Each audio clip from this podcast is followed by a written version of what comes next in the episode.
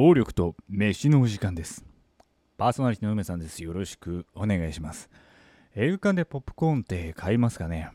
映画館のポップコーンとかドリンクを売ってる売店のことをコンセッションっていうらしいです、まあ、映画関係者によるとコンセって略すらしいんですけども今回はコンセ飯についてお話ししようと思っております。てか関係ないけどさ僕の地元って映画館ないのよ。それぐらい田舎なんですよね。県庁所在地に映画館がないのって奈良県と山口県しかないらしいですね。今調べたけど2012年に山口市唯一のスカラザって映画館が潰れました。現在はファミマかなんかになってるのかな。跡形もないですね。多分小学校か中学校の時にバイオハザード1を見に行った思い出の青春のスカラ座。まあそんな個人的な話はいいとしてですね、えー、最近映画館の一般鑑賞料金が値上げしたらしいです。今だいたい大人1枚2000円くらいするらしいですね。皆さん映画館行きますか？コロナ禍になってから僕はですね、マジで映画館行きな行かなくなりましたね。うん。ネットフリックスがありますから。映画館2000円とかマジやばいよね。高いよね。ネットフリは今1500円ぐらいだから、交通費とか考えても自宅でスマホで快適に視聴できるネットフリ一択なんですけども映画館に行きたくなる気持ちも全然わかりますよあの音響とかですねスクリーンの大きさとか映画体験は映画館で味わわないといけないっていう醍醐味が必ずあるはずっていうのは分かりますね。はい。僕だって好きな映画のタイトルの新作とかはですね、映画館に行って楽しみたいとは思いますけども、コロナ禍で全てが変わってしまったね。もしくはあの人をダメにするクッションね。無印とかに売ってるあのビーズクッションのせいでまんまとダメにされましたね。致命傷です。それはいいとして映画館でですねポップコーンを買うかどうかって問題があるじゃないですか。てか映画館の飯、まあ、いわゆるコンセ飯ってくっそ高くないですかね。全然タイはないけど映画フードって検索したら東宝シネマズのフードメニューが、えー、最初に出てきたからそこからピックアップしますけどもえー、東宝シネマズのポップコーンは単品で、えー、M サイズ380円、L サイズ490円。L サイズ500円だとしたら映画見る値段の4分の1じゃん。2時間の映画だとしたらさ、30分じゃん。映画関係者泣くぜ。この渾身のラスト30分がポップコーンと同じ値段みたいなのはさ、さすがにちょっと、泣けるような気がするな。うんえー、ドリンクとセットで770円からって感じでしたね。プレミアムシネマイクポップコーンってやつがかなり美味しそうです。キャラメルストロベリーミルクって感じなんですけど、ポップコーンにべっとりとコーティングされてますね。えー、チョコまみれカントリーマームみたいな感じです。皆さんご存知ですか？チョコまみれシリーズ。僕好きなんで結構買ってるんですけど。あと、シネマイクポップコーンはダブル明太マヨとかですね、トリュフソルト味とかシャカシャカポテトっぽくてですね、ワクワクしますよね。ドリンクは M380 円で L が440円。僕が行くことを想像して、えー、まあ奥さんとまあ行くので、僕は単品のコーラ L440 円と、プレミアムポップコーンで710円、えー、合計100、えー、1150円ぐらいで、奥さんがアイスティー M380 円と、えー、チョリソのレイン、チュチュリ、チュリ、え、チョリトス？変な名前これ。チョリトスレインボーで410円で790円か。うん。映画鑑賞料セットで合計5940円だ。こ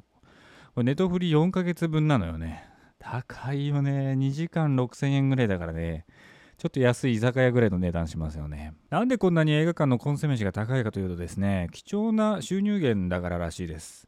コーラとかの原価を考えれば大体1杯300円ぐらいなので、粗利で言えばあ、まあ、100人買えば3万円ぐらいの利益にはなります。まあ、僕は原価中ではないのであんまり考えたくないんですけども、えー、コンセ飯が映画館を運営する貴重な収入源っていうのは間違いないはずですね。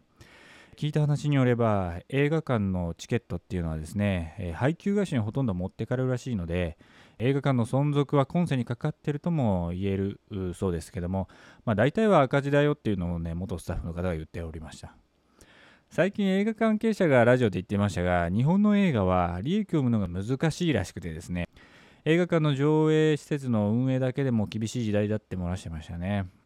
まあ、ネトフリどっぷりの僕みたいな人が映画館を潰す要因になるんだなと思ってね、ちょっと悲しくはなったりしましたけど、うん、だから映画館は地元にないんだろうね、今ね。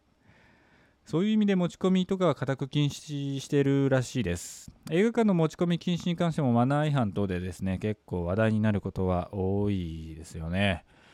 今思い出したけど東宝シネマ付けであんまり映画見たことないね。大体あの映画の最初にバックスバーニーが注意喚起してるので多分ワーナーマイカル系ですね。映画館では基本的に飲食の持ち込みを禁止してます、えー、多くはこの貴重な利益を守るための口実だとは思いますが映画館の言い分としてはですね体調不良を管理するためとか音とか匂いが出ない食品を厳選して管理するためらしいとかですね。まあこれ言うとですね、まあ、むしろ飲食禁止にしてくれれば解決する問題ではあると思うのでポップコーンですらガサガサむしゃむしゃ咀嚼音めっちゃ気になりますしなんかすんげえシーンとしてるシチュエーションでなんかね食べる人もいるじゃんね。コーラあの最後のズゴーって音とかもすごい気になるし食べない手段っていうのが一番いいとは思うんですけどね。あのポップコーンの独特のアイコスみたいなあの足の裏みたいなあの何ですかね匂い。ちょっと気になりません？岩盤浴の不快なドロドロ汗みたいなさ匂いを放ってるポップコーンをさ匂いを気にしてるっていうのはちょっと詭弁でしかないよね。本当になんかね音とか匂いとかに気を使ってるっていうんだったら豆腐がいいと思いますよ僕は。うん。咀嚼音出ないので。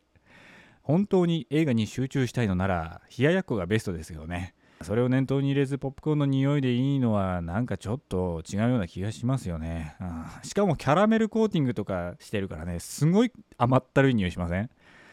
チュロスとかシナモン系の匂いとかすごいけどね。それはいいのに何なんですかね。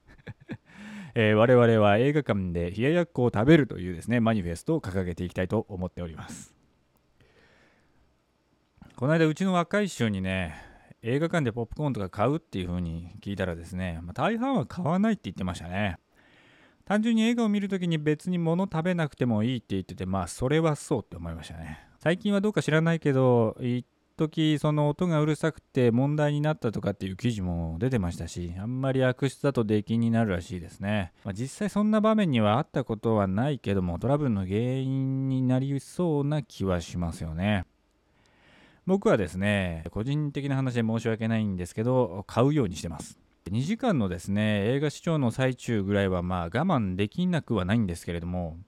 えー、一応買ったりはしてますね。あの、余るね。でも全然余る。多いもん、ポップコーンって。普通あんな食べなくない2時間で。アメリカンサイズだなって思ったりしてますけど、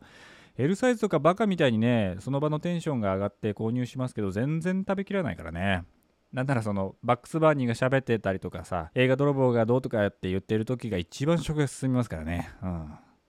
あのそれ以外は映画のエンドロールの時に薄くなったコーラスするぐらいで実際は全然食べても飲んでもないんですよね。そう残すのが一番いけないよね。なんかポップコーンですら音が気になるのにさナチョスとかをボリボリやってる人いない？ナチョスは何で売ってるんだろうね。咀嚼音気にしてるなら絶対売るべきじゃないよね。匂いもきついけどね。ドンタコスとかドリトスとかさ一般的に売られてるあのトルティーヤチップスとかはさ食べた翌日の朝とかリビングすごい匂いだもんね。夜お酒飲みながら食べてる時は何も気にしないけどさ朝起きた時速攻窓開けて換気するもんねあれね。匂いに配慮したね食品ね。ナチョスにはなんか弁明の余地はないよね。ナチョスって知ってます？あの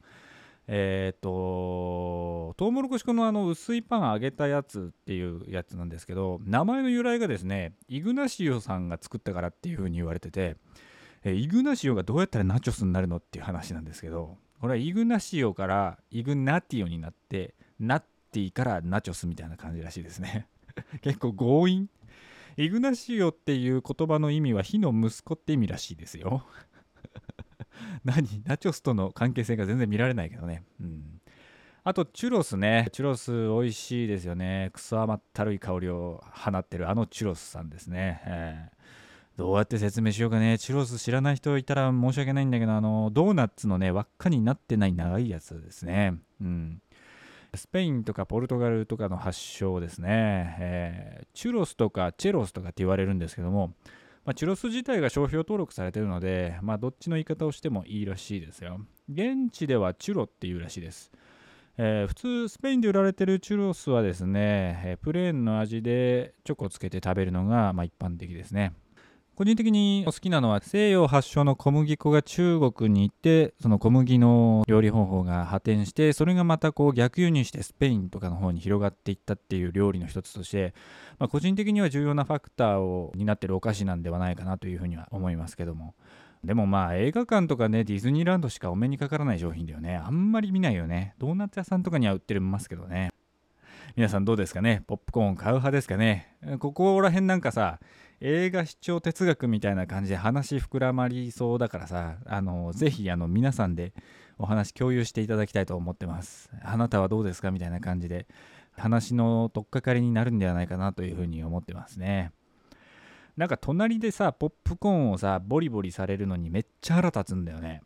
本当にうるさい。と思って僕はですね、映画を見に来てるのになんでその人の咀嚼音まで聞かないといけないんだっていう感じになるので、同じ立場になるためにですね、わざわざ購入して食べてます 僕も食べてるので皆さんも気にせずに食べていいですよみたいな感じで率先して食べてですね僕の情緒を安定させるためにわざわざ映画館来たっていう気分を上げるためにもコンセ飯は買うようにしてますね。なんかちょっと映画館の戦略に負けてる気がするので、ちょっと尺ではあるんですけどね。意外とね、コンセッションメニューで検索するとですね、力を入れてるシネコンもあるので注目していきたいジャンルではありますね。はい。まあこんな感じでですね、暴力と飯というラジオ番組を始めていけたらなというふうに思いますので、全然なんか暴力的でもないしな、飯的でもないな。あの、一人で話すですね、えー、機会を増やしていこうかなというふうに思いますのでですね、ぜひぜひ応援していただきたいと思っております。えー、なぜこのね、ラジオを始めたかというとですね、なんかインプットをするときにですね、アウトプットをする場がないとですね、やる気がどんどんなくなっていくとかですね、衰退していくような気がしますのでですね、そういうのをですね、えー、自分で払拭するために、こういうラジオを始めようかなと思った次第でございます。これが第1回目ですね。えー、皆様からのコメント欄とかもどしどしお待ちしてます。これコメント欄つくの？そういうのもあまりよく理解してないんですけども、まあ、えー、長い期間ですね、えー、続けていくことを目的にですね、やっていけたらというふうに思います。えー、編集するのがね、クソめんどくさいので AI で切り出しているので、ところどころ音がですね、ぷっつり切れたりとかするかもしれませんけども、ぜひぜひお付き合いいただければと思います。よろしくお願いします。えー、お送りしたのは暴力と飯パーソナリティの梅さんでした。よろしくお願いします。ではまた会いましょう。ごきげんよう。